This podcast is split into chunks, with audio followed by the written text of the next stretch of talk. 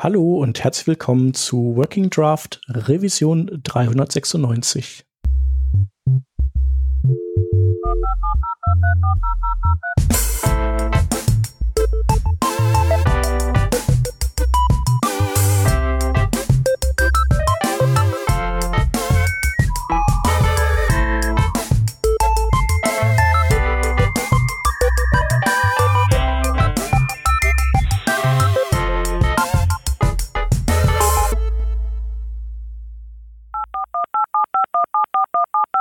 Diese Revision von Working Draft wird euch präsentiert von Stormforger und ein paar spannenden Veranstaltungshinweisen. Stormforger kennt ihr bestimmt schon. Das ist dieser feine Dienst für Last- und Performance-Tests in der Cloud. Diesmal möchte Stormforger allerdings nicht eure Server testen, sondern euch für zwei Veranstaltungen nach Köln einladen. Da wäre zum einen die AWS User Group Cologne am Donnerstag, dem 19.09. mit einem Special zu Kubernetes. Es gibt die volle Dröhnung spannender Sessions zu DevOps-Themen und die Teilnahme kostet nichts. Am darauffolgenden Freitag, dem 20.09., findet das Enterprise Performance Lab in Köln statt und das ist ebenfalls kostenfrei. Hier geht es dann um digitale Produktentwicklung, Softwarearchitektur, Agile und Performance Testing, DevOps, Cloud und vieles mehr. Falls ihr an einer oder beiden Veranstaltungen teilnehmen wollt, könnt ihr euch auf stormforger.com/events registrieren. Das ist stormforger.com/events. Wir bedanken uns bei Stormforger für die Unterstützung von dieser Revision von Working Draft. Wir sind heute zu viert. Aus dem festen Team haben wir dabei den Hans. Hallo. Den Stefan. Servus. Ich bin der Shep und wir haben natürlich wieder einen Gast dabei, und zwar den Daniel Bachler. Hallo Daniel. Hallo. Hi. Äh, schön, dass du da bist. Schön, dass du Zeit gefunden hast. Ähm, ja, schön hier zu sein. Ja. Sag mal kurz, ähm, wer du bist und was du so machst. Ähm, ja, also ich bin äh, Softwareentwickler und ich arbeite für eine kleine Firma äh, in der Schweiz, remote von Berlin aus. Äh, und die Firma äh, ist so im Bereich Toxikologie tätig, also so, wir machen so Software für Wiss Wissenschaftler und ähm, haben so ein kleines Entwicklungsteam. Also insgesamt sind wir 20 Leute in der Firma und äh, sechs äh, Leute in der IT.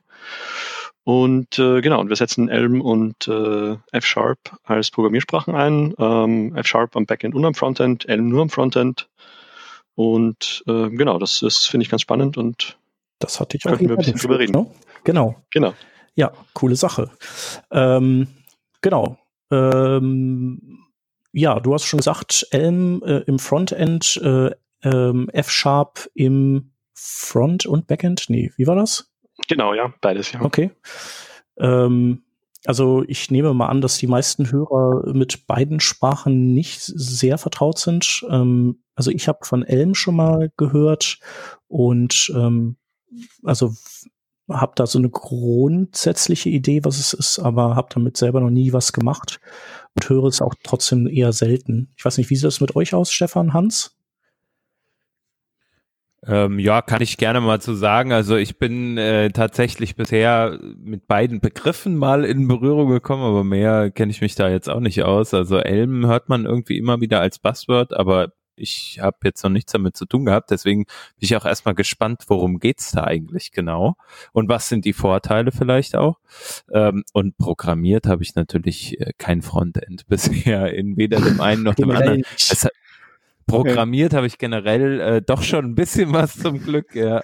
Ähm, aber ich, ich finde es super interessant und deswegen, ich bin total gespannt, auch mal, zu, äh, mal zu hören, was gibt's so an, an anderen Themen. Ne? Jeder ist ja irgendwie mit hier TypeScript unterwegs, wenn es so um typisierte Sprachen geht.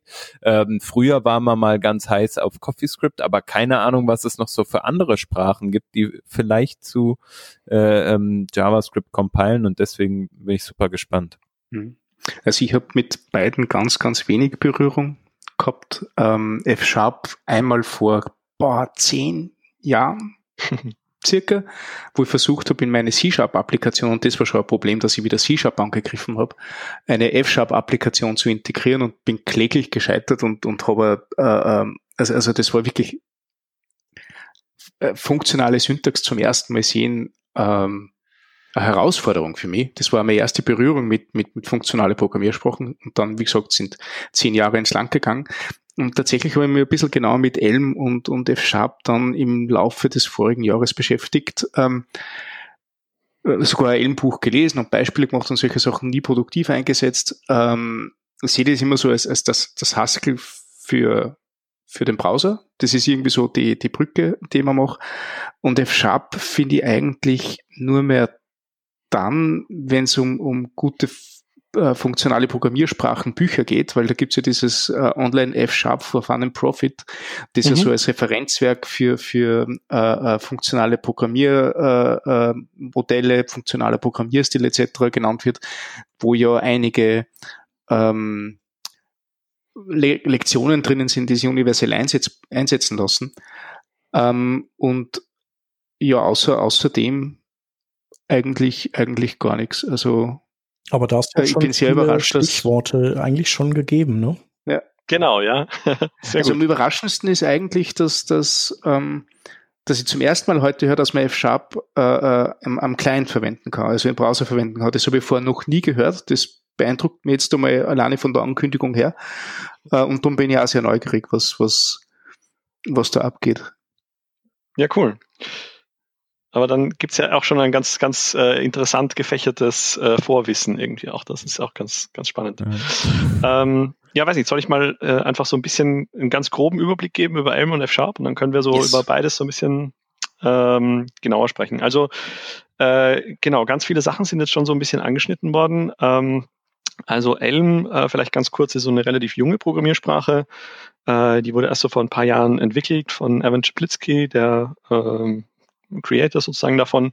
Und äh, so, äh, äh, Stefan, glaube ich, war das, äh, du hast es gesagt, glaube ich, äh, so ein bisschen als Haskell für den Browser. Das war auch so ein bisschen so sein, äh, sein, seine Idee. Also es ist wirklich eine Programmiersprache, die ist entwickelt worden dafür, Web-Applikationen zu schreiben. Äh, und ganz viel und kommt so aus einer Tradition, also beide Sprachen kommen da eher so ein bisschen raus, ähm, von so äh, eben funktionalen Programmiersprachen, also in der äh, Liga gibt's auch noch so Haskell und OCaml und so weiter. Ähm, die sind alle jetzt nicht wahnsinnig bekannt, also es sind alles meistens, äh, also es sind alles keine besonderen Mainstream-Programmiersprachen, ähm, haben sich aber und haben sich so ganz lange Zeit so ein bisschen parallel entwickelt ähm, zu, zu der sonstigen äh, Programmierungswelt. Also während die meisten Sprachen ja so eher imperativ und objektorientiert sind, ähm, so seit den 60er, äh, 70er Jahren so mit Algol und C und so weiter dann äh, sich so die, die Entwicklung so ein bisschen äh, fortgesetzt hat, gab es da dazu parallel mehr oder weniger so, eine, so ein Versuch, Programmierung so ein bisschen anders zu denken. Und äh, da gab es dann so ein bisschen aus, aus Lisp kommend irgendwann ML und Standard ML und das waren so äh, die eben der Versuch, so ganz andere Programmiersprachen so ein bisschen neu zu erfinden und besser zu machen und Fortschritte zu machen, ein bisschen weniger, ein bisschen davon wegzugehen, dem Computer immer so genau sagen zu müssen, wie er was tun soll und mehr nur so zu beschreiben, was man eigentlich gerne hätte, das passiert. Ähm, genau, und ähm, Elm ist so ein ganz schöner Einstieg in, in diese Welt der Programmierung, die tatsächlich so ein bisschen anders ist. Also das, was du beschreibst, Stefan, dass äh, du hattest mal mit F-Sharp äh, so ein bisschen Berührung und dann auch mit Elm und das ist aber sehr, sehr ungewohnt und anders ist, das ging mir ganz klar auch so. Ähm, am Anfang ist allein die Syntax, es gibt keine geschwungenen Klammern, es gibt überhaupt viel weniger Klammern, viel weniger Kommas. Ähm, also der, allein den Code mal visuell irgendwie so ein bisschen äh, zu verstehen, braucht ein bisschen. Ähm, aber wenn man dann so ein bisschen eintaucht, ist es eine tolle äh, alternative Welt, äh, wie man Programmierung denken kann. So. Und äh, das Schöne ist, dass sowohl mit Elm als auch mit, mit F-Sharp sind das äh, zwei äh, Sprachen, die man heute einfach so äh, sehr pragmatisch auch schon einsetzen kann. Also da hat sich viel getan in den letzten paar Jahren. Ähm, vor zehn Jahren war das alles relativ akademisch noch so, dieses ganze Feld. Und man konnte damit so ein bisschen rumspielen und wenn man Glück hatte und in einem Feld gearbeitet hat, wo halt ein bisschen was gemacht wurde in die Richtung, dann gab es so ein paar Bibliotheken vielleicht, mit denen man was Interessantes machen konnte. Und heute ist es aber wirklich so, dass es auch in die Richtung zwar in beiden Fällen relativ kleine Communities sind, Communities sind die es aber auch sehr stark pushen und so äh, verwendbar machen wollen wie möglich. Und beide kann man eben tatsächlich auch verwenden, um ganz normale Web-Applications äh, zu bauen heutzutage und ähm, F-Sharp eben auch am Backend. Also Elm ist rein Frontend eigentlich ähm, und F-Sharp eben auch Backend. Beide Sprachen transpilen zu JavaScript. So kann man sie dann eben auch im Browser verwenden. Ähm, und äh, F-Sharp gibt es eben auch am, am Backend mit, äh, also früher das .NET Framework, das es nur unter Windows gab, aber seit ein paar Jahren gibt es da auch das .NET Core äh, Framework, das äh, so eine Art JVM-artige äh, Virtual Machine äh, im Prinzip ist, Runtime Environment, die es äh, sowohl unter, also auf allen großen Plattformen gibt, also Windows, äh, Linux äh, und, und äh, Mac. Und äh, genau, deshalb sind beide Sprachen so ganz spannend, um sich da nochmal so ein bisschen mhm. reinzuschnuppern. Ähm, wenn wir jetzt äh, ähm, über funktionale Programmiersprachen generell reden, also weil beide so, so, so gute Vertreter sind, äh, wie, wie kann ich mir das, wenn ich jetzt äh, der, der, der Mensch bin, der, der hauptsächlich JavaScript entwickelt, vielleicht früher mal so eine Java-Vergangenheit gehabt hat, aber die, die gern verdrängt, ähm, wie, wie kann ich mir äh, die Herangehensweise äh, an so funktionale Programmiersprachen vorstellen? Was, du hast gesagt schon, die ist sehr deklarativ und sehr beschreibend. Ähm, wie funktioniert das? Ähm, ja, das kommt immer so ein bisschen drauf an, wie, äh, wie, wie strikt die, die Sprache so ist. Äh, also F-Sharp kann man, ist relativ pragmatisch, ist auch von, an, von Anfang an gebaut worden. Also die gibt es eben so ungefähr seit 2000. Parallel so eben auch zu C-Sharp gebaut worden und ganz klar, um auch in diesem Ökosystem zu leben und deshalb auch ist auch nicht rein funktional, sondern man kann auch objektorientiert damit programmieren und so. Also das ist eher so ein bisschen die pragmatische mhm. Zwischenlösung, mit der man verschiedene Stile machen kann. Ähm, Im Fall von Elm ist es ganz, ist es viel krasser. Also Elm ist ganz stark konzipiert auf äh, mit mit einem sehr klaren Gedanken.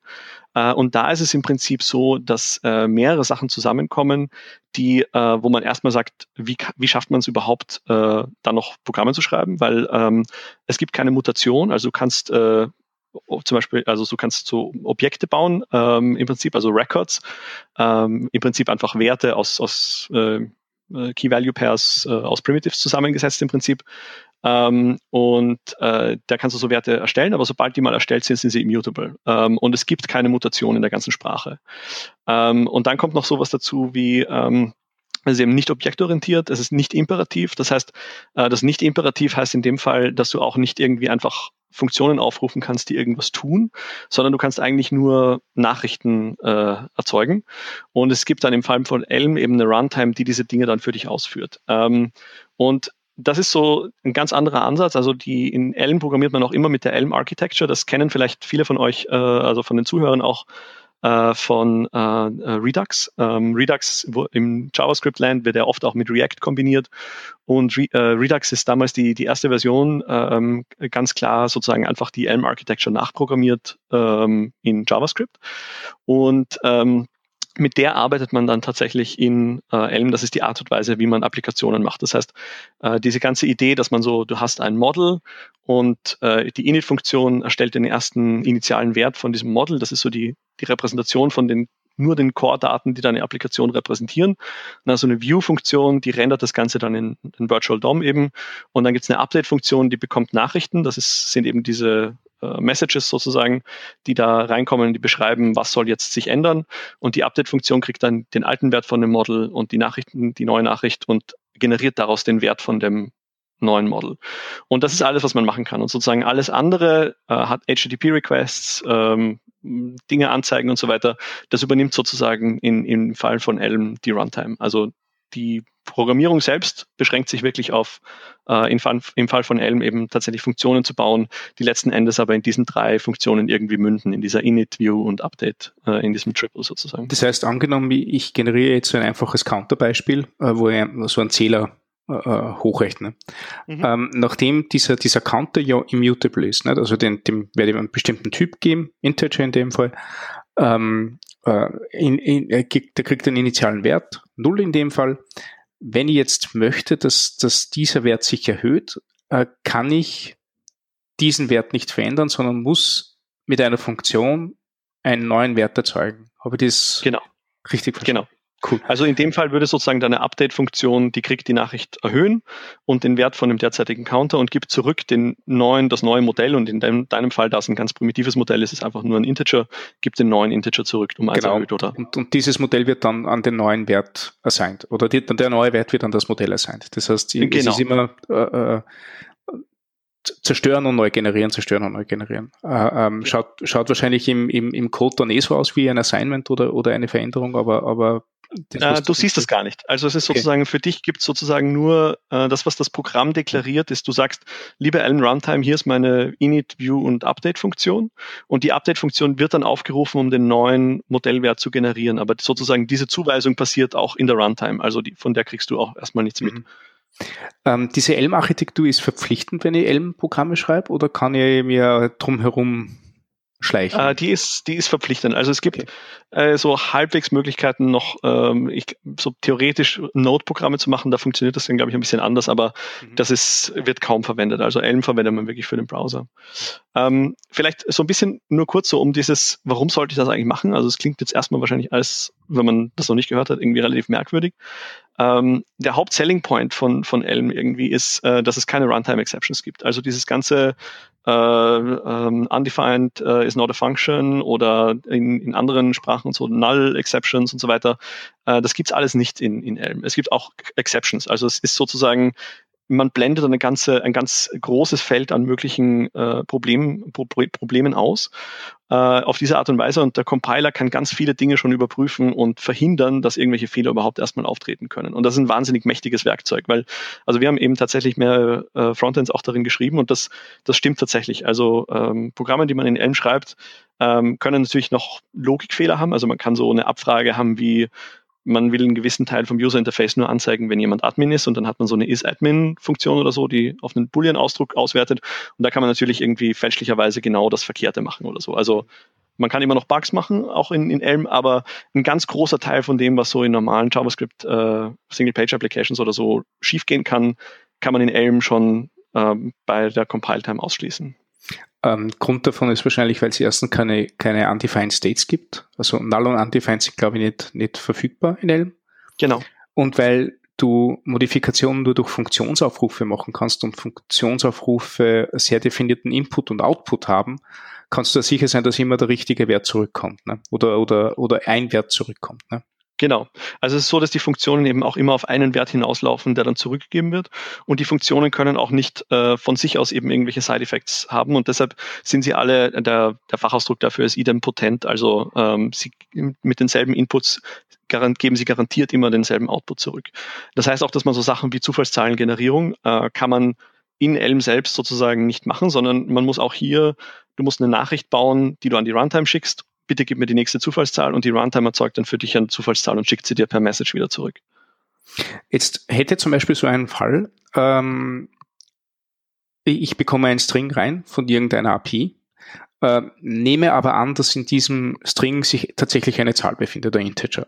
Da werde ich doch sicher so Funktionen aufrufen können wie parseInt. Da wird es irgendeine Brücke geben zwischen Elm und JavaScript, dass ich diese, diese Low-Level-Funktion aufrufen kann. Nein. Nein? Okay. Also das Interessante an, an Elm ist tatsächlich, dass es, ähm, also du kannst natürlich schon auf solche Dinge zugreifen, aber ähm, das musst du immer über die Runtime machen, beziehungsweise ähm, wenn du ähm, mit in irgendeine Art von Java, äh, andere JavaScript-Library verwenden willst oder so, dann ist Elm mehr oder weniger hermetisch dagegen abgedichtet, weil nur damit funktioniert auch dieses No Runtime Exceptions okay. wirklich mhm. durchgehend. Und das Einzige, was man machen kann, um die zusammenzuhängen, ist, dass man dieses Messaging-Konstrukt äh, verwendet. Und okay. da gibt es so eine Möglichkeit, die heißt Ports. Und da deklariert man dann, ähm, das ist mein, äh, mein Typ, den ich rüberschicken will nach JavaScript. Und in JavaScript registriert man einen Event-Händler. Und umgekehrt gibt es eine Funktion, die man aufrufen kann auf der JavaScript-Seite, um in die andere Richtung Nachrichten zu schicken. Und da kriegt kriegt man in dem Elm-Code wieder einen Message äh, geschickt. Und dann muss man aber auch noch zwei äh, Funktionen, eine Decoder und eine Encoder-Funktion äh, schreiben, die tatsächlich dann dieses Auspacken und Einpacken macht. Also es ist ein bisschen umständlich, aber man gewinnt dafür eben sehr viel Sicherheit. Ähm, gibt es dann eine, eine, eine Elm-Methode, um, um einen String in eine Zahl zu verwandeln? Äh, ja, also es ist, ähm, es gibt auch so, so Dinge, die, ähm, also für äh, das Parsing von, wenn dein String nur eine äh, eine Zahl ist. Da gibt es tatsächlich eine, eine native Funktion, die ähm, ein Result zurückliefert. Also es ist sozusagen ein Wert, der entweder sein kann, ja, das hat funktioniert oder nein, das hat nicht funktioniert. Genau, jetzt ist nämlich die Spannende, nachdem es ja kein, kein Undefined oder keinen Nullwert gibt, nicht? wenn ich da jetzt mhm. zum Beispiel Stefan äh, parsen möchte, Stefan ist keine Zahl, was kriege ich dann zurück? Das hat, hat nicht funktioniert. Was mache ich dann damit? Genau, und da gibt's äh, was, das ist in den, äh, also es gibt sowohl in Elm als auch in F-Sharp und es fehlt leider in ganz vielen anderen äh, typisierten Sprachen, äh, weil in den meisten äh, Sprachen mit einem Typsystem, also in Java oder C-Sharp und so weiter, gibt's irgendeine Form von Klassen, da kann man so mehrere Felder haben, die können irgendwelche Werte haben. Ähm, was es aber nicht gibt in diesen Sprachen, was es gibt in Elm und F-Sharp, sind sogenannte Sum-Types oder Union-Types. Ähm, und das ist im Prinzip, äh, kann man sich das vorstellen wie äh, ein, ein Typ, den man definiert wie ein Enum also wie, wie eine Aufzählung an verschiedenen Fällen. Nur, dass im Gegensatz zu Enums in vielen Sprachen, wo das nur so Tags sind, mehr oder weniger, mit denen man so sagen kann, keine Ahnung, zum Beispiel User-Status könnte sein Normal, Admin oder äh, Limited, keine Ahnung, irgendwie sowas. Ähm, und in vielen Programmiersprachen ist das dann nur ein Flag. Und in Elm und F-Sharp sind die äh, Sum oder Union Types aber so gebaut, dass diese verschiedenen Labels unterschiedlich viel ähm, weitere Daten noch mit sich tragen können. Also man könnte zum Beispiel sagen, wenn der Limited User soll nur ein gewisses Projekt sehen dürfen, dann ist die Projekt-ID Teil von dem Case Limited. Und wann immer man so eine Variable verwenden möchte, muss man dem Compiler sagen, mit so einem sogenannten Pattern Matching, das sind für die verschiedenen Fälle, die, diese, die dieser Wert äh, von diesem Typ haben kann, musst du mir jetzt für jeden möglichen Wert sagen, was du damit tun willst. Und im Fall vom Admin ist es einfach nur ein Label. Was willst du da für ein User Interface zum Beispiel machen? Was willst du für ein User Interface machen im Fall von einem normalen User? Und bei einem Limited User kriegst du jetzt zusätzlich noch in dem Pattern Matching mit, mitgeliefert, für welches Projekt ist das gültig und kannst mhm. darauf äh, zugreifen sozusagen. Und dieser Mechanismus wird auch bei so Fällen, wo was schiefgehen kann, verwendet. Da gibt es einen äh, Typ, der heißt Result und da gibt es einen äh, OK-Value und einen äh, Error-Value und die haben, der OK-Value hat den Wert, den man sich erhofft und der Error-Value ist je nachdem, es, oft ist es einfach nur ein String, also eine Fehlermeldung, die man zurückkriegt, manchmal kann aber auch natürlich ein komplexes Objekt sein, äh, mit dem man dann arbeiten kann. Und wann immer man sozusagen eine Funktion hat, die so einen Wert zurückbekommt, muss man dem Compiler sagen, was möchte man in den beiden Fällen machen. Alles klar, das ist, glaube ich, dieses, dieses ähm, Prinzip, das man Exhaustiveness-Checking nennt. Das heißt, du kannst zwar dieses Pattern-Matching machen, du kannst aber jetzt nicht so wie, wie in, in äh, ähm, JavaScript oder C-Sharp oder wo auch immer, wo du ja gewisse Cases überspringen kannst äh, oder gar nicht behandeln kannst, äh, äh, musst du in diesem Fall alle behandeln und Elm kompiliert auch nicht, wenn du einen auslässt. Ne? Ganz das wichtig, ist wieder so diese, diese extra Sicherheit.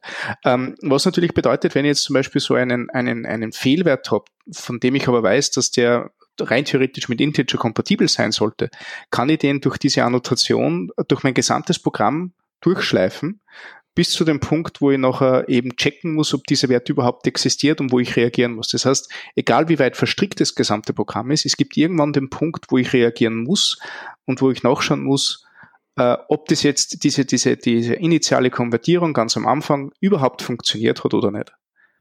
Und dadurch mhm. bleibt man wieder Runtime safe. Genau. Ja, coole Geschichte, oder? Das ist ja das, ähm, da gibt's dieses, dieses Prinzip der, der, der Monaden, ähm, das, ja, das ja mittlerweile so, so ein Running Gag ist, weil an, an, anscheinend kann man äh, Monat nur dann erklären, wenn man nicht verstanden hat. Und so wie man versteht, ver verliert man die Fähigkeit, ihn zu erklären. Aber ich, ich habe es immer so verstanden und deswegen ist es wahrscheinlich komplett falsch. Ähm, es ist eben genauso ein Konstrukt, ein Typ, der einen Wert mit sich ziehen kann und ein Operator, um den eigentlichen Wert aus dem Typ zu bekommen. Und wahrscheinlich total falsch, ne? Äh, nein, das ist ungefähr richtig. Es ist, das Ding ist, äh, Monaden sind ein bisschen äh, schwierig zu verstehen, wenn man sich nicht in einer Programmiersprache bewegt, wo man sie braucht, weil mhm. dann denkt man sich so, warum was ist daran interessant so? Also das Ganze ist, ist halt durch Haskell auch sehr populär gemacht worden und Haskell ist so wie Elm auch so eine sehr restriktive Sprache. Aber Elm hat auch gezeigt, dass man auch ohne, ähm, ähm, ohne jetzt irgendwie Monaden irgendwie als wichtiges Thema einzuführen, irgendwie wunderbar programmieren kann. Also man muss sich damit nicht beschäftigen, wenn man Elm äh, programmieren will. Man, man kann das äh, machen und äh, es gibt in manchen Fällen auch Fälle, wo man sagen kann, ja, das ist Theorie, also das ist sozusagen eine Monade jetzt, aber es ist jetzt auch nicht wahnsinnig wichtig, das sich damit zu mhm. beschäftigen.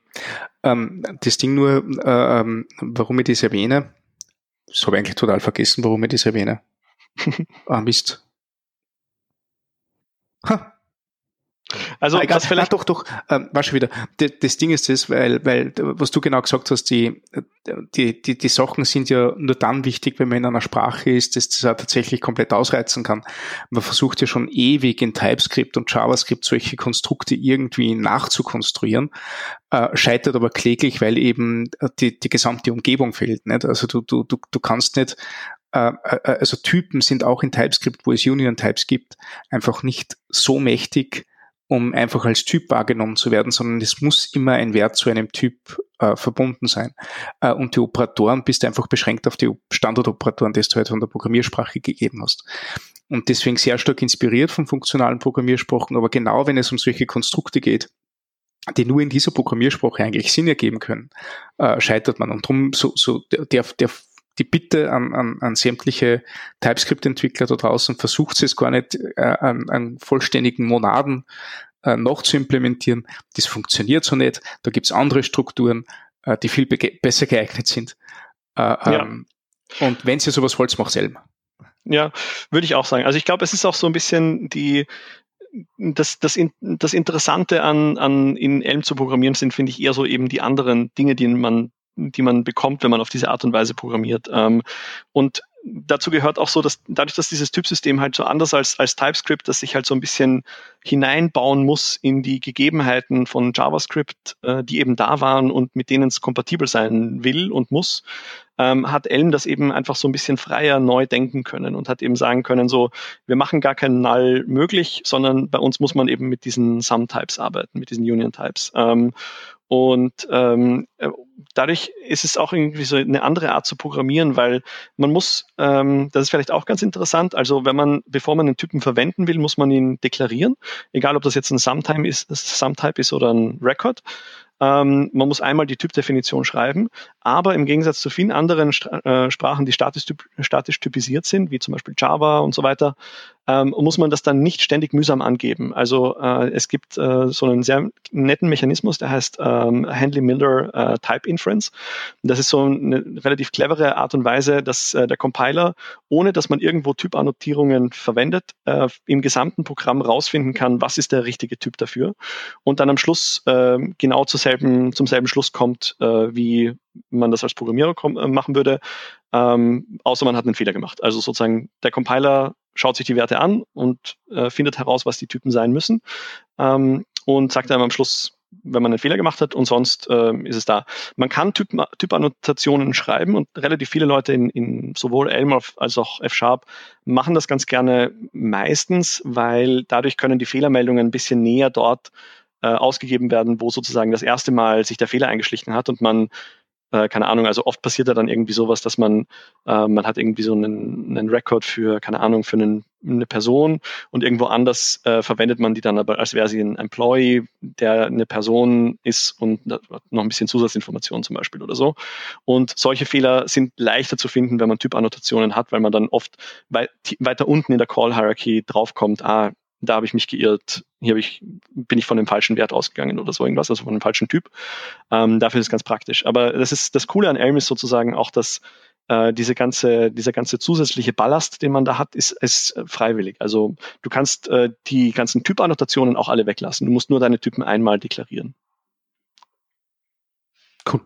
Ähm, weil du gerade Error-Messages angesprochen hast, das ist, glaube ich, auch ein, ein nicht zu unterschätzender Punkt bei Elm, den man erwähnen sollte. Genau, also Elm ist so ein bisschen berühmt geworden dafür unter den kompilierten Sprachen, dass äh, sich Evan wahnsinnig viel Gedanken gemacht hat darüber, wie man äh, Compiler-Fehlermeldungen äh, verbessern kann, weil ähm, wenn irgendjemand mal C++ programmiert hat oder so und man, äh, also in vielen Sprachen ist das so, aber C++ war für mich immer so besonders schlimm, äh, wenn man da irgendwo mal eine, eine äh, eckige äh, Klammer irgendwie falsch gesetzt hat und eine, eine Pointy ähm, Bracket, dann kriegt man irgendwie gleich äh, seitenweise Fehlermeldungen um die Ohren gehauen äh, von irgendwelchen, von vom Compiler. Und äh, das hilft einem ja auch nicht wirklich weiter. Und Elm hat da ganz viel äh, äh, da ist ganz viel Arbeit investiert worden, äh, die Fehlermeldungen extrem hilfreich zu machen, ähm, dass der Compiler sich auch wirklich ansieht, hat man vielleicht einfach nur ein Typo und hat sich bei einem, Feld, äh, bei einem Fieldname geirrt oder ähm, keine Ahnung, was sind so häufige Error-Szenarien und wie können wir dem User irgendwie äh, da nette Fehlermeldungen geben und den darauf hinführen. Das hat dann auch jetzt relativ viel Einfluss gehabt in so Sprachen wie Rust oder so, mhm. die da ähm, gesagt haben, okay, Elm macht das super, das wollen wir auch ein bisschen besser machen. Cool. Ähm, eins für die, für die spannendsten Features von Elm, äh, ähm, die ich gefunden habe, wie ich es ausprobiert habe oder wie ich darüber gelesen habe, ähm, ist ja diese, diese forcierte semantische Versionierung, die ja äh, total super möglich ist äh, äh, mit dem Konstrukt. Also das, das war mir erst, also am Anfang mal gedacht, wie soll das funktionieren? Du musst doch irgendwelche Schlupflöcher geben. Na, gibt's nicht. Nachdem genau. du so stark typisiert bist, so stark strukturiert bist, du jeden Input und Output äh, äh, optimal kennst, äh, kannst du genau sagen, wann irgendwas bricht oder irgendwas nur ein Fix ist. Und das finde ich total faszinierend. Genau, also, das, ist auch, das ist auch ein sehr cooles Feature. Also wenn man in Elm, es gibt einen, einen Package Manager, der wird äh, mitgeliefert. Man muss auch sagen, dass das äh, Ökosystem ist natürlich auch viel kleiner als das von JavaScript. Ähm, aber ähm, die Packages, die in Elm erstellt werden, werden über den Elm Package Manager verfügbar gemacht.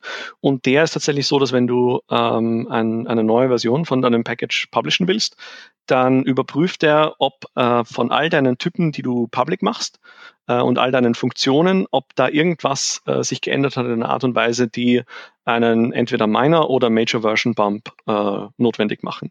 Also wenn du eine Funktion äh, wegnimmst, die exportiert war, ähm, dann wird dir der Elm-Compiler sagen, das muss jetzt ein Major Version Bump sein, weil du hast dir was weggenommen. Oder wenn du einen Typ änderst, äh, den du exportiert hast und public gemacht hast. Äh, die Sachen, die private sind, kannst du natürlich ändern, ähm, auch in einem äh, Patch-Release. Aber alles, was exportiert ist, darf sich sozusagen die API-Oberfläche nicht, nicht ändern, weil sonst äh, schreit der, also lässt sich der M-Package Manager das gar nicht machen. Ähm, das ist natürlich auch so mit diesem kleinen Caveat, das ich äh, vorhin schon erwähnt hatte bei den ähm, man kann natürlich immer noch logische Fehler machen in Elm. Genauso kann man natürlich Semver noch breaken, indem man äh, zum Beispiel eine boolsche Operation äh, umdreht und auf einmal passiert genau das Gegenteil von dem, was vorher passiert mm -hmm. ist. Mhm, mhm. Das kann dir der Elm-Compiler natürlich nicht äh, abnehmen, so dieses, äh, solche, solche Sicherheiten. Aber da, ich würde sagen, von den meisten Verstößen gegen Semver, die einem in anderen Programmiersprachen, Ökosystemen normalerweise äh, lästig auffallen oder irgendwas äh, kaputt machen, äh, den, den ganz, ganz großen Teil davon kann in Elm einfach der Package Manager abwenden. Cool. Ähm, ja, steil. Äh, ähm, Gibt es noch irgendwas, was wir bei Elm ähm, wissen sollten, vergessen haben oder können wir schon in Richtung F-Sharp uns, uns bewegen? Ja, vielleicht noch ein, ein letztes Ding. Also das ist auch für sowohl äh, Elm als auch für äh, F-Sharp irgendwie äh, trifft das zu.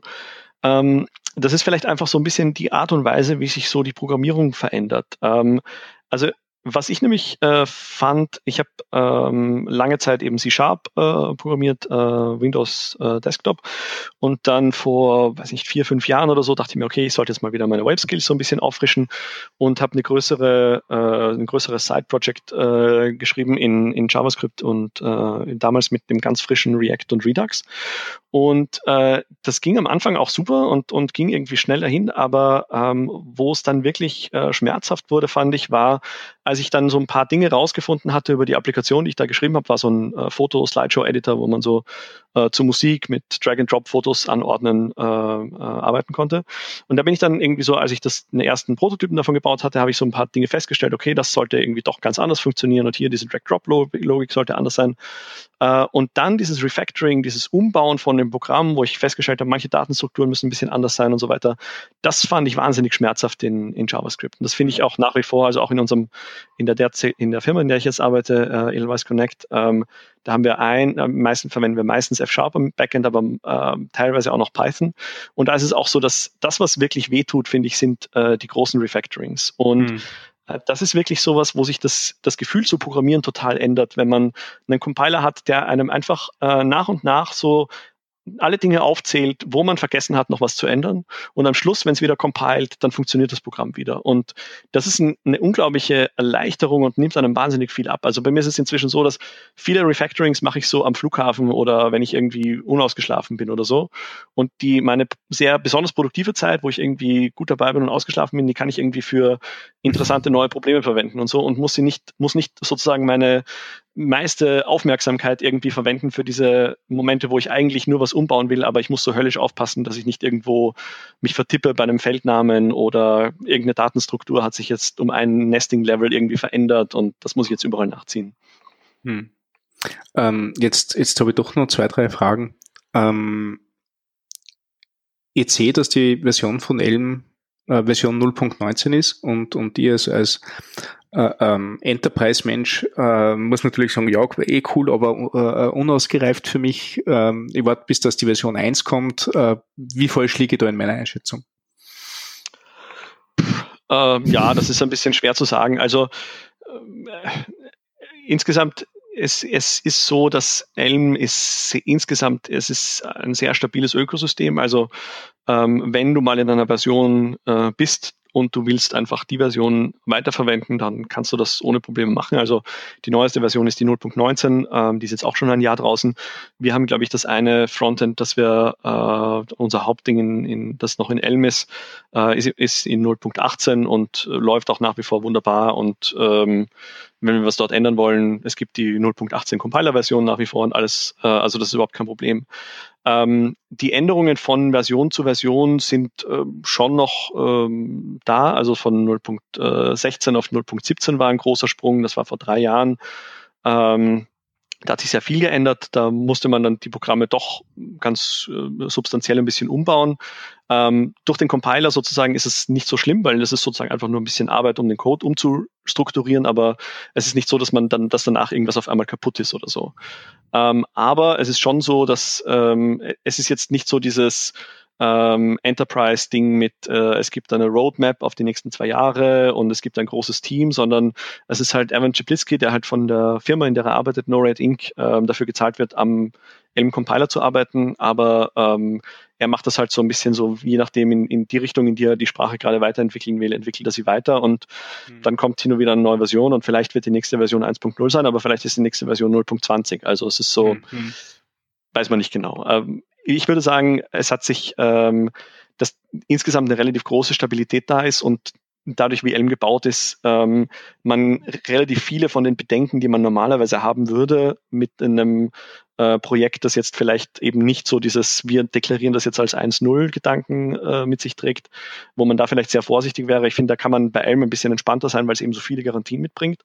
Aber ähm, ja, es ist, äh, es ist nicht eine, eine Mainstream-Sprache, die von einer großen Firma äh, mit viel Geld entwickelt wird und so weiter. Und auch das Tooling zum Beispiel ist ähm, wird, wird von, von äh, Leuten entwickelt, die das äh, selber weiterbringen wollen. Und das ist auch ein, ein, ein tolles Tooling in vielen Teilen.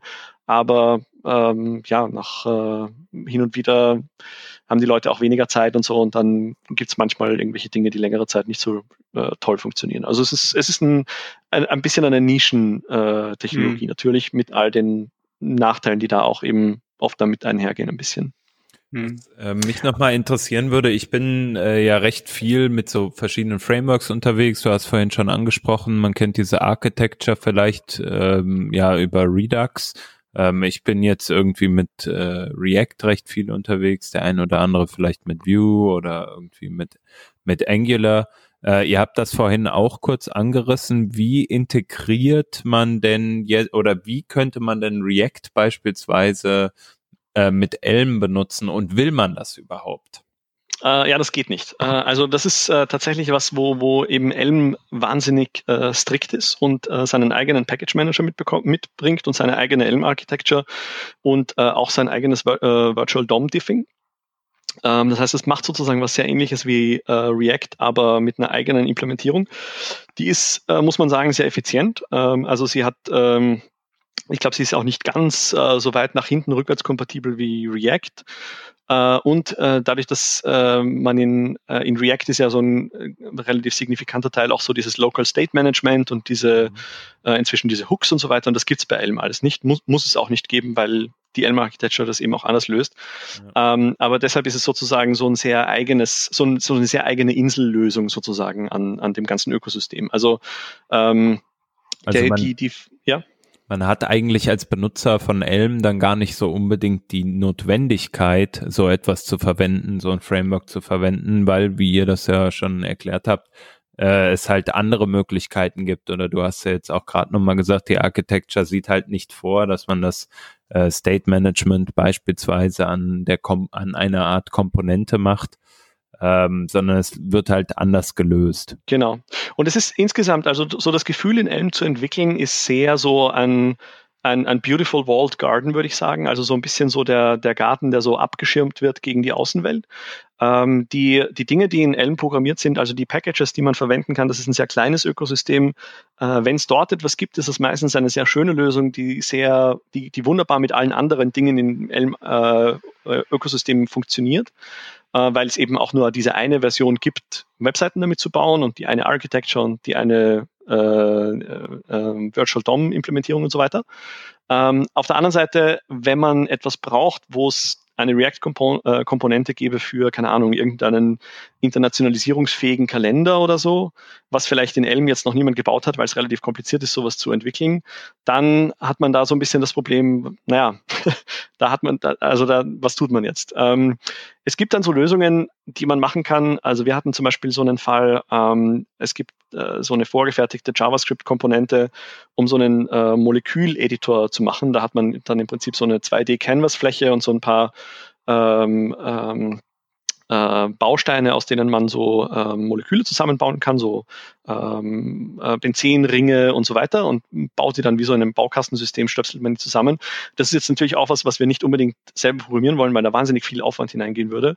Und das wollten wir aber gerne in einer App verwenden, die wir sonst in Elm bauen, wollen, äh, bauen wollten. Und da haben wir es dann im Prinzip so gemacht, dass wir ein, ein Modal ähm, aufmachen, sozusagen über unsere Elm-Applikation gezeichnet, in der dann äh, dieses, äh, dieser Moleküleditor gerendert wird dann baut man dort sein Molekül, dann sagt man irgendwann okay und dann äh, geht es wieder zurück an die Elm-Applikation über so eine Nachricht, die ich vorhin schon angesprochen hatte und so. Ja. Ähm, eine nahtlosere Integration war jetzt bei uns nicht nötig, aber wenn wir das gewollt hätten, wäre es schwierig geworden. Also dann muss man irgendwie so Sachen machen, dass man sagt, man macht vielleicht sein State Handling in Elm, aber die ganze visuelle Repräsentation macht man dann doch eben in React und JavaScript oder so. Aber dann fängt man an, in so ein bisschen schwierige Territorien zu kommen. Also sobald man irgendwie in einem, in, in einem Umfeld sich bewegt, wo man viel so Third-Party-React-Dinge äh, zum Beispiel einsetzen möchte oder so, dann ist Elm meistens nicht so die richtige Wahl. Da wären wir dann eher bei F-Sharp, weil da kann man das machen. Äh, was eine sehr gute Überleitung ist, vielleicht nur abschließend dazu bedeutet, also wenn man sich auf Elm einlässt, dann sollte man das schon auf jeden Fall auch äh, ganzheitlich tun, sagen wir mal.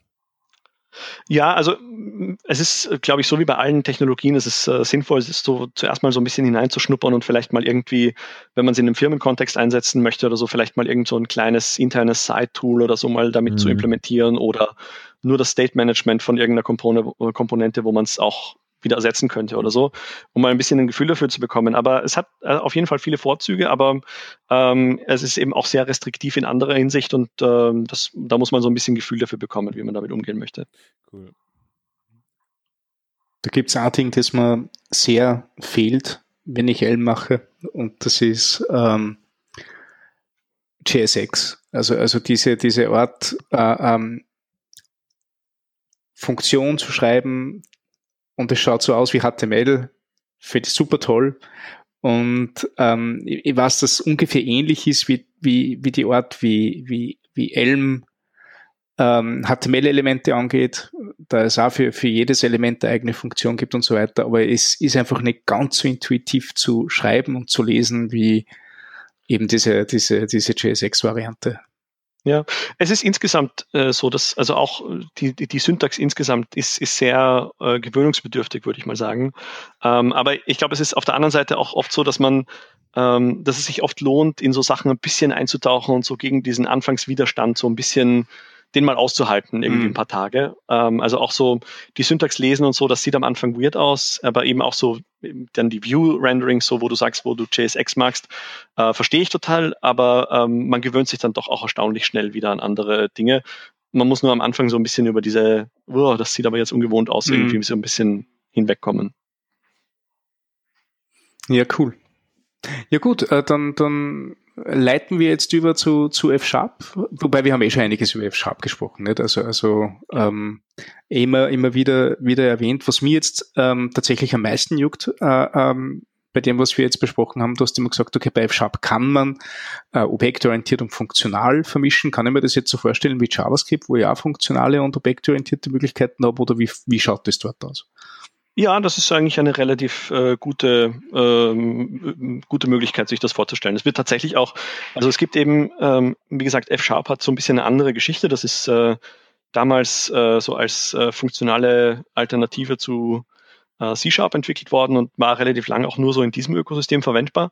Und vor ein paar Jahren hat sich eben auf der einen Seite mit .NET Core die Möglichkeit aufgetan, äh, das auch auf anderen Betriebssystemen einzusetzen und mit dem äh, Fable äh, genannten äh, JavaScript Compiler, äh, F-Sharp Compiler ähm, hat es auf einmal ein Backend für den F-Sharp Compiler gegeben, der ähm, im Prinzip den, den AST, den Abstract Syntax Tree, äh, übersetzt in den von Babel. Und äh, Babel ist dann dafür zuständig, das äh, JavaScript äh, zu bauen, je nachdem, in welcher Version man das gerne, mit welcher Kompatibilität man das gerne zusammengebaut hätte. Das ist super. Ähm, das ist ganz, ganz äh, nice, ja. Ähm, und was man da hat, äh, ist, dass es, äh, also bei Elm gibt es eben keine Möglichkeit, irgendwie zu deklarieren, ich möchte jetzt hier eine JavaScript-Funktion aufrufen oder so. Also oder in irgendeiner Form so eine äh, FFI nennt man das oft, Foreign Function Interface. Also mhm. nach JavaScript gibt es gar nicht. Und bei äh, Fable und F-Sharp gibt es das. Da kann man einfach im Prinzip sagen, äh, ich gebe jetzt dieser Funktion in, in JavaScript, die würde ich gerne verwenden aus meinem F-Sharp-Code heraus. Dann muss, äh, alles, was ich dafür tun muss, ist, dass ich den Typ äh, von dieser Funktion deklariere in äh, F-Sharp-Syntax. Und dann gibt es so eine Spezial-Syntax, mit der ich sage, das ist jetzt eigentlich eine, also das ist eine Native JavaScript-Funktion, die dann der Package Manager wird dafür sorgen, dass die in genau dieser Form, wie sie da beschrieben ist, verfügbar sein wird. Äh, und dann wird mit Webpack und so weiter das alles zusammengebaut und Babel und dann äh, wird diese Funktion aufgerufen. Und damit ist es sozusagen möglich, alles, was man mit JavaScript programmieren kann, kann man im Prinzip auch mit äh, F-Sharp programmieren. Man muss nur halt entsprechend die ganzen äh, Typdefinitionen zusammenbauen. Da gibt es einen Shortcut, dass man die äh, TypeScript Definitions verwendet als äh, Basis dafür und umbauen lässt in F-Sharp mhm. äh, Typdefinitionen. Das funktioniert allerdings, das ist so ein sehr, würde ich sagen, mehr Ambition momentan noch als, als fertige Lösung. Das bringt dann oft so 60 Prozent von, von den Typdefinitionen ungefähr weit und dann muss man aber schon noch einiges ausbessern an Fehlern und so weiter. Also da ist noch ein bisschen Arbeit dann zu tun. Aber diese Typannotationen schreiben ist jetzt auch nicht äh, wahnsinnig aufwendig. Also da das kriegt man schon hin. Aber nachdem quasi das Fable ein Compiler ist, um, um ähm, die F-Sharp-Syntax äh, zu JavaScript zu bringen, hast du natürlich die gesamten Sachen vom, äh, vom originalen F-Sharp, das ja auf der .NET Runtime läuft, hast du dann nicht. Äh, da werden vermutlich genau. eigene, eigene Pakete mitkommen. Genau, um das ist, äh, also genau, was da, also da, man lebt da so ein bisschen äh, in zwei Ökosystemen, also ein Teil von der Standard Library äh, ist sozusagen in JavaScript nachprogrammiert worden, damit man äh, eben so die normalen Operationen, was man so äh, in F-Sharp machen will, so String-Operationen, mathematische Operationen und so weiter, damit man so ein bisschen einen, einen, einen Basics äh, mal verfügbar hat. Und dann ist noch relativ viel an so, wird mitgeliefert an äh, Funktionen, die der Browser zur Verfügung stellt und so weiter, werden natürlich auch mit Typings geliefert. Äh, aber wenn man dann darüber hinausgehen will und Third-Party-Libraries verwenden will, dann äh, muss man die Typings mhm. eben selber schreiben. Ähm, aber insgesamt, was, was ganz spannend ist, ist, dass man äh, F-Sharp im Fullstack verwenden kann. Und das, äh, da gibt es ein eigenes Projekt, das heißt Safe. Ähm, äh, das ist diese, der ganz bewusste Ansatz, das auch zu pushen in der Form. Da hat man einen Webserver, der auf ASP.NET Core ähm, am .NET Core Framework äh, läuft, also eben auch unter, äh, unter Linux äh, gerne. Ähm, und äh, F-Sharp damit am, am Backend verwendet und äh, auf der Frontend-Seite äh, auch F-Sharp, das eben mit Fable in JavaScript übersetzt wird, wo man React verwenden kann und äh, dafür gibt es auch äh, Bindings, die mitgeliefert werden und so. Ähm, so eine Elm Architecture äh, gibt es nachgebaut, die man dort verwenden kann. Ähm, und dann hat man äh, einen Folder mit Shared Code und da kann man äh, Code reintun, wo zum Beispiel Typdefinitionen drinnen sind oder äh, auch Code, also auch Funktionen, ähm, die man sowohl am Server als auch am Client äh, verfügbar haben möchte. Und das ist ziemlich cool, weil man damit äh, seine äh, Typen und seine zum Beispiel Validierungslogik einmal schreibt und sie dann in zwei verschiedenen Ökosystemen, einmal am Server und einmal am äh, Client verfügbar hat und damit auch nicht mehr zum Beispiel äh, dieses Problem hat, dass man äh, gerade bei Validierung finde ich das sehr spannend, wo man ja zum Beispiel, wenn man so Rabattsysteme ähm, äh, berechnet oder so, die muss man natürlich am Server berechnen, weil man dem Client jetzt nicht äh, vollends vertrauen kann, ob er die Rabatte richtig ausgerechnet hat. Gleichzeitig ist es aber wahnsinnig praktisch, wenn man die Rabatte schon vollkommen richtig am Client berechnen kann, weil du, du sie dann interaktiv, während der Kunde in seinem Warenkorb Dinge Counter erhöht und erniedrigt und so, immer schon interaktiv den richtigen äh, Preis ausrechnen kannst. Und für solche Fälle ist es total cool, wenn man äh, dieselben Typdefinitionen, denselben Code einfach shared und äh, zur Compile-Time wird einmal das Ganze in .NET Core Code übersetzt und einmal in JavaScript Code und äh, mhm. man hat denselben Code in beiden Ökosystemen. Das ist ziemlich cool. Also das war nämlich genau meine nächste Frage gewesen, nachdem es ja da so eine, eine Diskrepanz gibt, die, die, die trifft uns ja zum Beispiel ja ständig mit äh, äh, Code-Sharing zwischen, zwischen Node und, und ähm, JavaScript. Das ist ja eigentlich mehr Theorie als wie etwas, das, das ähm, äh, regelmäßig so verwendet wird, ist das natürlich ein total cooler Approach. Mhm. Ähm, kann man natürlich dann, glaube ich, auch weiterspielen, dass man besonders ähm, laufzeitintensive beziehungsweise rechenintensive Funktionalitäten irgendwann einmal in WebAssembly äh, äh, kompiliert. Dann hast du eine Plattform, schreibst Client-Side-Code, Frontend-Code und WebAssembly-Code in der gleichen Programmiersprache. Das klingt jetzt nicht so, so schlecht eigentlich. Dann genau, also funktional also keine Random Exceptions, yay.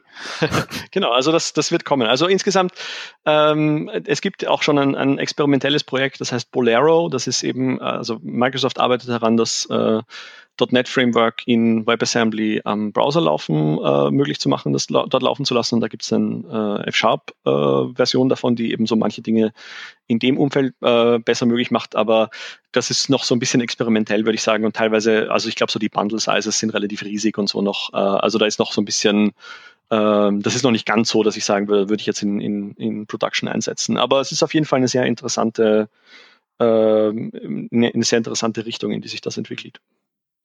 Was auch ganz interessant ist, ähm, also ich glaube, dass es, ein, dass es ziemlich cool ist, ähm, wenn man dieselbe Sprache verwenden kann am, am Server und am Client. Und zum Beispiel äh, bei F-Sharp, es gibt auch ein Bild-Script-System, das in F-Sharp äh, geschrieben ist. Also man kann F-Sharp als Scripting-Sprache verwenden, die nicht kompiliert wird, sondern zur Laufzeit interpretiert wird. Ähm, und damit werden die Bildscripts äh, dann auch gebaut. Ähm, womit man die ganze Mächtigkeit der Sprache hat, also mit, seinen, mit seinem coolen Typsystem und so weiter. Ähm, und was so ein Benefit ist davon, äh, den wir gemerkt haben, äh, ist, dass es die, die einzelnen Programmierer, selbst wenn natürlich jeder so seine Spezialisierung hat und manche Leute bewegen sich sehr viel besser im Frontend und manche Leute haben sehr viel mehr Erfahrung im Backend. Es ist total cool, wenn die Leute ein bisschen flexibler werden, weil da nicht auch noch eine Sprachbarriere dazwischen ist, sondern jeder kann, wenn irgendwas einfach nur ein dummer kleiner, irgendwas muss man hier ein bisschen ändern, dann kann jemand, der eigentlich am Backend zu Hause ist, das im Frontend machen und umgekehrt. Mhm. Und das macht das ganze Team einfach so ein bisschen flexibler und äh, jeder kann den Code vom anderen lesen so ein bisschen und es gibt da nicht so diese arbiträren Barrieren. Das äh, war für uns ein ziemlich großer Vorteil. Wenn du jetzt ähm, F-Sharp mit, mit Elm direkt vergleichst, wo, wo siehst du da, da die, die größten Unterschiede, die, wenn ich jetzt total Elm und Haskell Entwickler bin, äh, äh, äh, über die ich sofort stolper bei F-Sharp. Weil ich schätze mal, die Grundprinzipien sind ähnlich. Ne? Also da, da wird es jetzt nicht so, äh, ähm, genau. Ähm, so viel da, aber. Genau, also die Grundprinzipien sind ähnlich. Ich würde sagen, ähm, Elm ist ein bisschen, äh, das mag jetzt vielleicht merkwürdig klingen, weil ich vorhin beschrieben habe, in äh, wie viel äh, ungewohnter Elm insgesamt ist für, für die meisten Mainstream-Programmierer, würde ich sagen. Aber dadurch, dass Elm so eine relativ kleine Sprache ist und so äh, locked down im Prinzip, kann man äh, wahnsinnig wenig falsch machen eigentlich. Und du kannst äh, auch relativ unerfahrene Leute an eine Elm Codebase lassen und äh, sie können da eigentlich nicht wirklich viel kaputt machen und äh, die meisten Leute verstehen es relativ schnell. Also wenn man der Erste ist, der von Scratch eine Elm-Codebase schreiben soll, dann muss man sich ein bisschen besser auskennen. Aber wenn man einfach nur anfangen soll, Dinge zu fixen in einer Elm-Codebase, ähm, das geht erstaunlich schnell. Ähm, bei F-Sharp ist das ein bisschen schwieriger, weil die Sprache sehr viel größer ist, ähm, weil manche Dinge im Design der Sprache bewusst gebaut wurden, um eben diese pragmatische Möglichkeit zu haben. Und damit ist es aber auch weniger eindeutig, was sozusagen der F-Sharp Idiomatic Way of Doing Things wäre so. Also äh, da ist man oft irgendwie so ein bisschen an, naja, man könnte jetzt eine Klasse schreiben mit äh, Feldern, die mutiert werden, oder man könnte eben nur Funktionen schreiben und diese Records verwenden und soll man diese Sum-Types verwenden oder soll man doch Exceptions werfen und so. Also da ist es sozusagen, da hat man mehr Auswahlmöglichkeiten und damit kommt natürlich auch so ein bisschen mehr diese Schwierigkeit hinein, ähm, wie soll man denn eigentlich seinen Code gestalten. Und äh, das finde ich ist eigentlich so ein bisschen das größte Problem. Dann hat man noch so ein paar Sachen, dass äh, manche Dinge in, in F-Sharp, ähm, ja, also gibt einfach mehrere Arten, äh, es zu machen und manche davon sind eher so aus historischen Gründen so gemacht und würde man heute vielleicht anders machen, wenn man die Sprache neu designen würde. Aber ähm, ja, das gibt es in, in allen älteren Sprachen. Mhm. Also gerade JavaScript hat davon ja. ja auch einige. Ja, wie, wie, hat, wie hat Anders Heilsberg so, so, so schön gesagt, äh, zeig mir die perfekte Programmiersprache und ich sehe eine äh, unpopuläre Programmiersprache. also mit, mit, mit Verwendung und mit, mit, mit Traction und mit Leuten, die, die damit arbeiten, ähm, geht man Kompromisse ein, man, man zieht Geschichte mit sich und, und äh, das macht aber auch die Programmiersprachen schön. Nicht? Und ich denke mal gerade, also gerade weil du auch JavaScript jetzt erwähnt hast, ist halt auch eine Programmiersprache, die einen langen, langen Weg gegangen, gegangen ist. Ich finde es eine sehr, sehr schöne Programmiersprache. Sie hat sich sehr, sehr gut entwickelt, äh, trotz dieser ganzen Altlasten. Äh, von dem her Absolut. Also da, da darf man, glaube ich, auch die, die mittlerweile fast 20 Jahre F-Sharp oder so, ich glaube, es gibt schon so lange. Äh, ja, fast ja. ja. 19 vielleicht oder so, aber ja. ja. Mhm. Äh, da darf man vielleicht da das eine oder andere Auge zudrücken. Ne? ja. 2002 ist erschienen. Ja, ja, also ich glaube, äh, angefangen hat es ein bisschen vorher schon, ja, aber ich glaube, stimmt, ja, 2002 ist, ist die, ist die ja, rausgekommen. Ich jetzt wieder so als Enterprise-Entwickler nicht, äh, mich beruhigt ja das total, dass das F-Sharp jetzt von, von Microsoft ist, äh, äh, weil da weiß ich, okay, die, die, die, die verstehen Enterprise, da bin ich, da bin ich auf jeden Fall zu Hause, aber die ganzen Dinge, die du jetzt genannt hast, Fable oder, oder ähm, äh, ähm, Bolero und, und Safe, sind das Dinge aus der Community oder steht da äh, äh, Microsoft dahinter? Ähm, naja, es ist, äh, das sind Dinge aus der Community, aber äh, die sind sehr nah dran an dem, was Microsoft macht. Also gerade zum Beispiel der Fall eben zum Beispiel Fable, der Compiler an sich. Ähm, es ist dasselbe Compiler, also das, das Frontend äh, von dem Compiler, da wo sozusagen die interessanten Dinge passieren, ist der offizielle äh, F-Sharp-Compiler, der von Microsoft maintained wird. Es ist nur das, was sozusagen hinten am, am, am hinteren Ende rausgeht, ist eben nicht .NET Bytecode, sondern JavaScript äh, und der wird ähm, von äh, einem Team äh, betreut, das nicht von Microsoft angestellt ist. Ja, also man, man ist insgesamt so mit mit F-Sharp auch abseits vom Mainstream, würde ich sagen. Aber man hat eben so, schon noch so ein bisschen diese Rückendeckung mit, äh, mit F-Sharp. Und gerade am Backend hat man natürlich das, den, den, das ganze .NET-Ökosystem, das man verwenden kann. Also da hat man äh, das übliche sehr Enterprise, also so Enterprise, wie man möchte im Prinzip äh, mit dem üblichen äh, .NET-Stack, äh, mit dem man arbeiten kann. Cool. Ich bin wieder die ganze Zeit am Quasseln und, und, und habe meine Kollegen gar nicht zu Wort kommen lassen. Ähm, ja, voll schlimm. Ich wollte gerade total viel beitragen. Äh, nee, super. Keine, ich habe äh, wenig Plan davon und finde das, äh, bin ja immer wieder überrascht, was du immer alles so aus dem Ärmel zauberst, so nach dem Motto, äh, laden zwar einen, Gast ein für irgendein Thema und dann denke ich mir so, ey, der Stefan, der weiß aber auch ganz schön viel. genau, und so, das ist, sowas hast du gerade wieder hingelegt. Das ist alles heiße Luft. Das ist nur, das ist nur die richtigen, äh, ähm, die richtigen Auflagen geben. Ich, ich okay. habe da null Wissen dahinter. Das ist alles nur educated guesses. Mehr, mehr mache ich da gar nicht. Ja. Ja, aber äh, also mich äh, beeindruckt damit. Äh, aber, aber ihr beide. Ähm, Frage ist, äh, was mich so interessieren würde, gibt's ähm, also es gibt ja Rails für Ruby und äh, Django für Python und so gibt's da irgendwelche solche ähm, ähnlichen Frameworks, die dann auf diese Programmiersprachen aufsetzen. Ähm, dann äh, genau, also damit können wir ja mal starten. Ja, also äh, Elm, da das eben nur am Frontend ist, äh, nicht wirklich. Also es gibt eben so die Elm Architecture, aber ähm, das war es dann so relativ. Es gibt dann noch so ein paar so ähm, Bindings, damit man irgendwie halt so ein paar UI-Libraries, so Bootstrap oder so halt ein bisschen auf einem höheren Level verwenden kann. Aber da ist Backend-mäßig sozusagen, gibt es bei Elm nicht wirklich eine, eine Standardlösung, mit der man irgendwas machen würde. Ähm, bei F-Sharp ähm, gibt es eben diesen Safe-Stack, den ich schon angesprochen hatte. Ähm, da ist es so, ähm, da entwickelt sich gerade so eine, ähm, eine Bibliothek, die man, wenn man, also beim SafeStack gibt so, das sind im Prinzip so Templates, die dir dann ein Projekt vorbauen mit äh, Backend-Code, Frontend-Code, so wie ich es beschrieben hatte, Shared also Code. So eine Art Scaffolding-Ding. So ein Scaffolding, genau, dass der dann Webpack einrichtet und so weiter für Local Dev Environment und so weiter. Und da gibt's äh, zwei Möglichkeiten. Entweder hast du eine relativ low-levelige ähm, HTTP-Server-Implementierung, wo du ähm, Request-Response hast in einem ASP.NET Core äh, Server. Oder du hast so eine, ähm, äh, das ist, äh, das nennt sich Giraffe, äh, so wie die Giraffe. Ähm, oder du hast äh, die äh, etwas high-leveligere Experiment, also experimentell, die ist jetzt auch schon längere Zeit im, im Einsatz, aber äh, ist nicht so nicht so ausgefuchst wie Ruby on Rails oder Django. Das heißt Saturn, also so wie der Planet Saturn.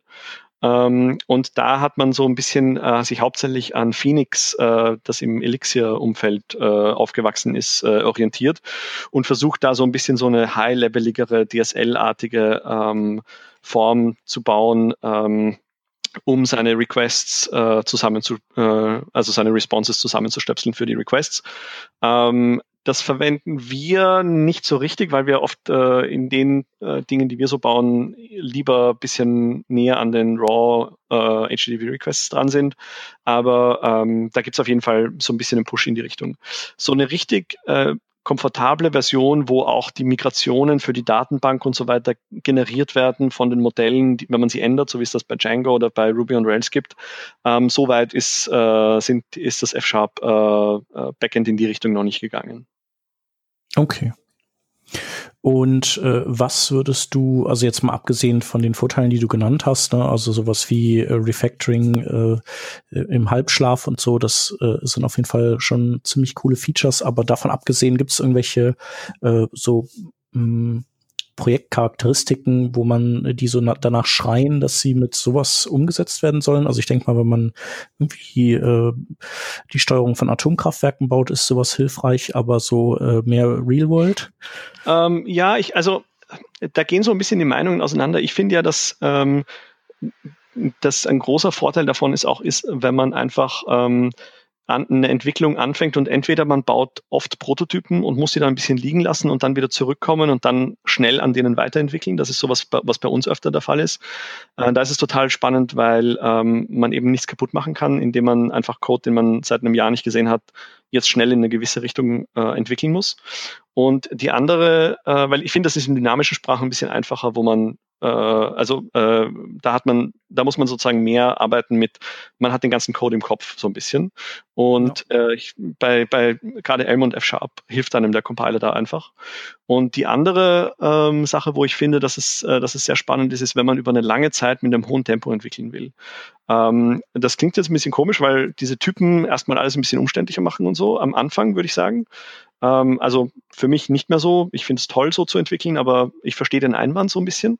Aber ich glaube, dass man ganz oft, ähm, wenn man schnell Features dazu baut zu existierenden Codebases mit äh, untypisierten Sprachen äh, besonders, aber auch mit äh, Sprachen mit so einem nicht ganz so ausgefuchsten Typsystem ähm, langsamer wird, weil man einfach äh, so diese Interaktion von den verschiedenen Features ähm, die muss man selber mitdenken und mit Tests irgendwie versuchen zu äh, in, in, in irgendwie äh, in Schach zu halten und so.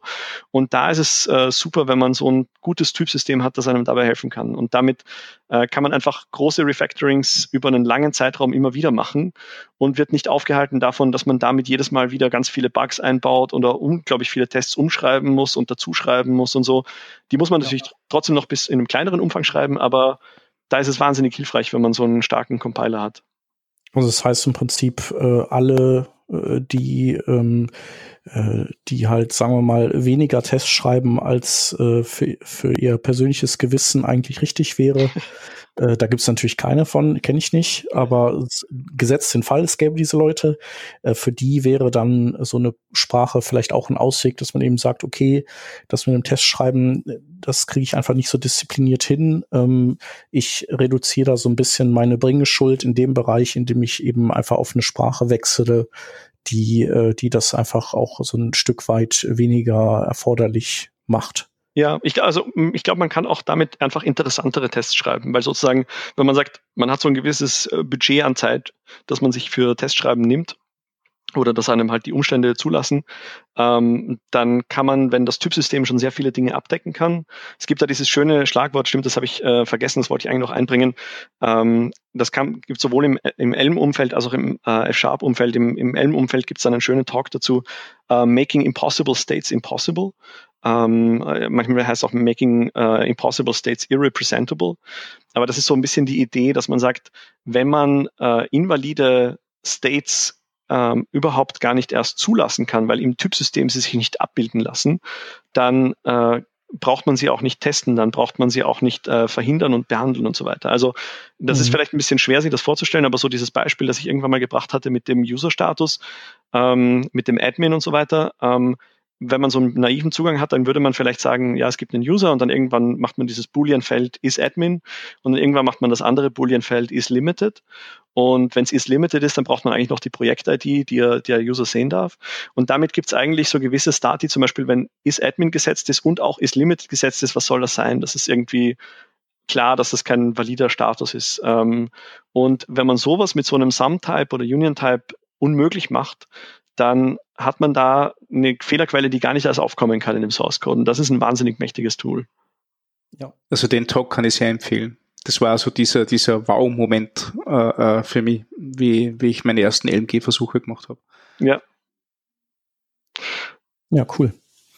Ähm, dritte Frage, die ich vielleicht noch hätte, ist, ähm, wenn, äh, also so aus der Frontend-Perspektive, wenn man jetzt äh, transpiliert nach JavaScript, ähm, der resultierende JavaScript-Code äh, würde es, also ist der ähm, ist der einigermaßen, ähm, sagen wir mal, schlank? Also oder ist das vielleicht, äh, ist, ist, zahlt man da einen gewissen Preis äh, in, im Sinne von, dass das halt dann doch ein ordentlicher Batzen JavaScript ist, der dann rauspurzelt? Ähm, der ist relativ schlank. Also Elm hat äh, Tree Shaking, also der äh, übersetzt nur den Code, der tatsächlich gebraucht wird, was auch in diesem äh, geschlossenen Elm-System sehr gut funktioniert, ähm, dass man eben auch nur die Funktionen mitnimmt, die tatsächlich verwendet werden im Code und so.